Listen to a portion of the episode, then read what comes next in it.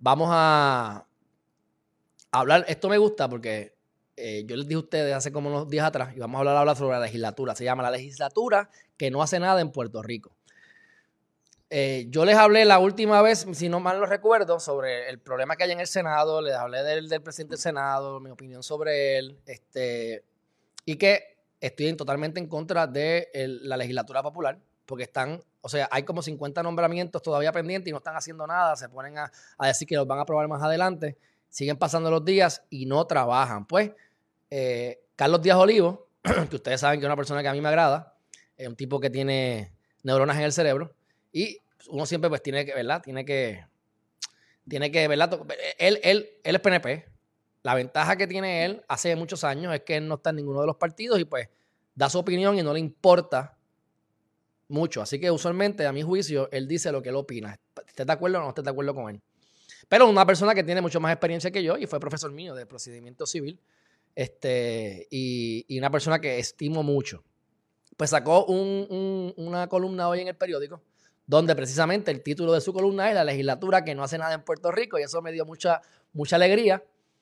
Pues porque yo cuando doy mi opinión, yo no estoy por ahí buscando la o sea, yo no estoy tratando de copiarme de nadie, yo llego a mi conclusión. Y muchas veces me doy cuenta que, pues, pues sí, hay otra gente que también lo dice por ahí, vamos. Pero cuando alguien que yo admiro lo dice, pues vamos a darle un poquito aquí de, de, retoque para que ustedes vean con un poquito más de data que yo no les di en aquella ocasión. Así que vamos a pasar a esta pantalla. Déjame ver con qué yo aparezco porque no sé con qué voy a aparecer aquí. Míralo aquí, perfecto. Eh, este sería el 4. Vamos entonces al 6 aquí. Ahí está, perfecto. Vamos entonces. Sí, porque esto es por no estar yo ah, cuadrándolo antes del live. Míralo aquí. Una legislatura que no hace nada en Puerto Rico. O sea, él se va a la historia, que eso es lo que me gusta de él. En el 47, en el 48, cuando Harry Truman estaba de vicepresidente, termina en el poder porque se muere eh, Roosevelt. Entonces, pues, eh, él, le tuvo unos problemas con la legislatura y entonces, en vez de tirarle al contrincante, él lo que hizo fue que le tiró al Congreso. The Do Nothing Legislator, o sea, la legislatura que no hace nada. Entonces, pues, Díaz Olivo tiene el pensamiento, al igual que yo, que eh, la legislatura actual nuestra está en las mismas, no hace nada. Entonces, te da varias, te da varios ejemplos que los voy a mencionar rápido. Ustedes pueden ir, esto está hoy en Nuevo Día, en di.com. Y dice, con tanta necesidad de acción, la parálisis legislativa es inexcusable. Dice que no solamente no han hecho nada, sino que ya están rayando en la incompetencia. Y para mí, él dice que están rayando en la incompetencia porque él, tiende a ser más... Él se pone, se, agita, como yo me agito a veces, pero él es, él es más, él es más, trata de ser más comedido. Yo no tengo auspiciadores ni nada, así que a mí, plin, a mí, plin, son unos mediocres y punto. O sea, no tengo problema con decirlo. Así que vamos a ir a las cosas más importantes. También tenemos que mencionar las prácticas cuestionables de una serie de mercenarios que incursionaron en el escenario local para generar luengas ganancias, o sea, muchas ganancias en especulación descarada, en un contexto de ausencia total de reglamentación. O sea, tiene gente privada que hace lo que les da la gana y la gente de la legislatura mira para el lado. Obviamente no estamos hablando de toda la legislatura, pero a grosso modo, y ahora mismo la mayoría son del PPD. Así que este, Puerto Rico está condenado a la dependencia perenne si no promueve que las y los emprendedores locales sean protagonistas del quehacer económico. Y esto es lo que le pasa a Biden, y por eso es que yo le tengo miedo también a los, a los, a los, a los demócratas en muchos sentidos. O sea, tienden a querer centralizar el gobierno. Y el problema que tenemos es que estamos demasiado centralizados. Si el gobierno fuera efectivo, si el gobierno fuera eficiente, si el gobierno manejara, si, si los funcionarios del gobierno manejaran los fondos públicos como si fueran sus fondos públicos privados y no tomaran decisiones a base de lo que les convenga a ellos por las palas que puedan tener y los favores políticos de más adelante, pues tendríamos un gobierno eficiente que podríamos justificar a lo mejor que fuera centralizado.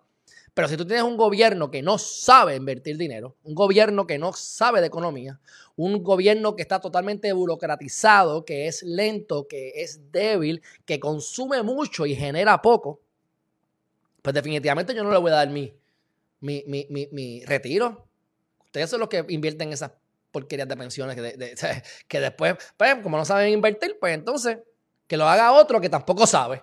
Bueno, para que, lo, lo haga el mamalón del gobierno, lo hago yo. Si voy a votar, si, si los chavos los voy a perder, los pierdo yo porque yo metí las patas, no porque venga otro mamalón a hacerlo por mí. Porque no sabe lo que está pasando. Como pasó, por ejemplo, con las pensiones, que eso lo he dicho anteriormente. Yo estaba estudiando Derecho, las pensiones de, la UPR. Cuando salió en el 2012, en mayo 18 del 2012, el Initial Public Offering, o sea, eh, cuando Facebook se va público, e, ellos invirtieron en eso. Eso es sumamente riesgoso. Claro, para mí no lo es. Porque el que sabe, sabe que eso pues, iba a subirle de alguna manera. Pero son tan brutos que invierten en algo sumamente especulativo, seguro, seguro, seguro, sin el aval de los propios empleados que ponen su dinero ahí. Ponen el dinero y ¿qué pasa? Y mi gente, ustedes lo han visto, ustedes se metieron ahora cuando salió Coinbase y cada vez cuando salió el BNB, cuando salen compañías como norma general o tú inviertes previo y lograste entrar antes de que, hicieran el initial public offering y te fuiste un precio en específico o simplemente lo más probable es que cuando arranque eso cae porque están poniendo un precio y hay que ver si eso lo justifica o no. Y el mercado mismo es el que se regula. Así que tú vas a ver bajones y subiones o subidas eh, al principio. Mayormente yo he visto más bajadas, pero vamos, estamos en el proceso de aprendizaje. Pero el punto es el siguiente. Que en Facebook ocurrió eso y cayó. Yo recuerdo que mi profesor, que admiro mucho, que no es Carlos Díaz Olivo, otro más, eh, Luis Avilés, pues mencionó eso. Y él estaba criticando. Y yo estaba de acuerdo, y estaba de acuerdo con él que eso era muy riesgoso para hacerlo en algo tan conservador como las pensiones y los retiros de los empleados públicos. Pero, miren, morones, si ya tú invertiste dinero y lo invertiste a 5 pesos, que era, ponle 100 pesos, y de repente bajó a 50, aguanta como machito. Aguanta como machito, porque eso va a subir, por lógica, va a subir. Por... Y subió un montón. O sea, si ese dinero se quedaba ahí, hubiesen hecho un montón de chavos. Pero ¿qué es lo que tiene que haber pasado?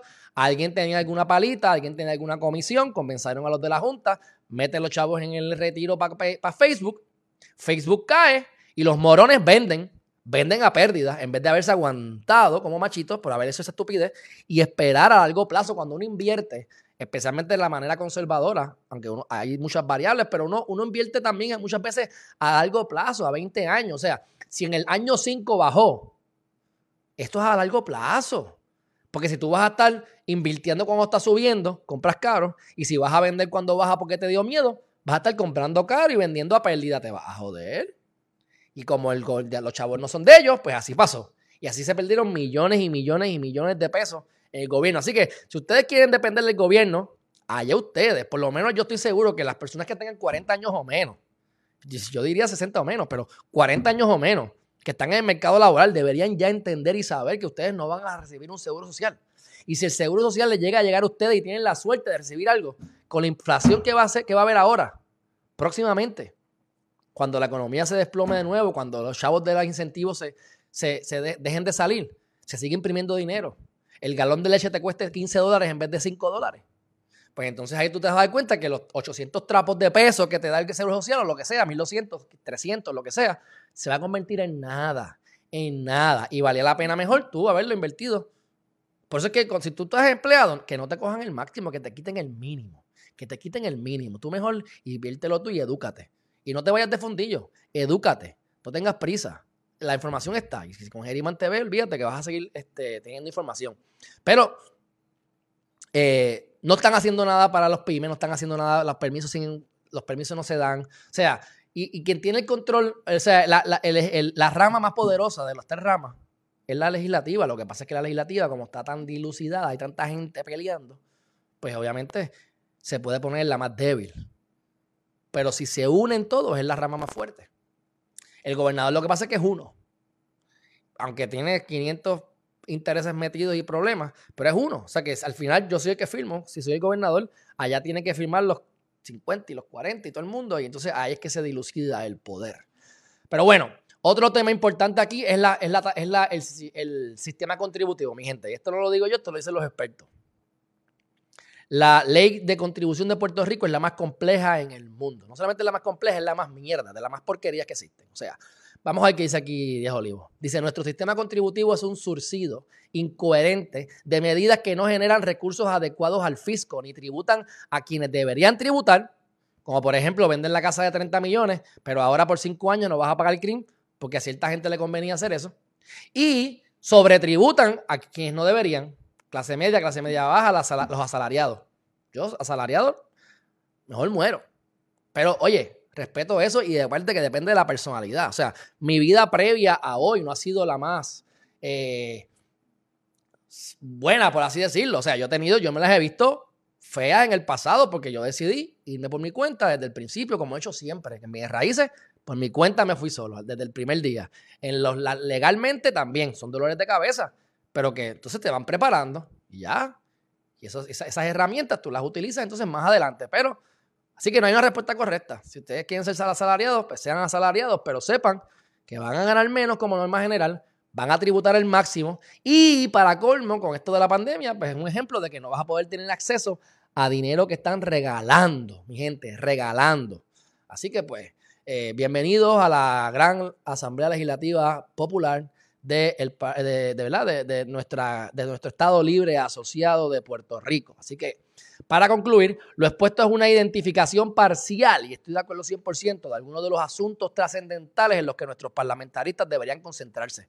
Pero como todo es política, sexo y religión, pues literalmente ahí lo que hay es política, sexo y religión. Tenemos los religiosos, los antirreligiosos, que ahí tiene una gama de temas la política, por supuesto, y el dinero, que es lo que te hace brincar y saltar. Y obviamente vayan a los casos que han habido de, sexo ah, también. Así que, mi gente, seguimos ratificando lo que les hemos dicho.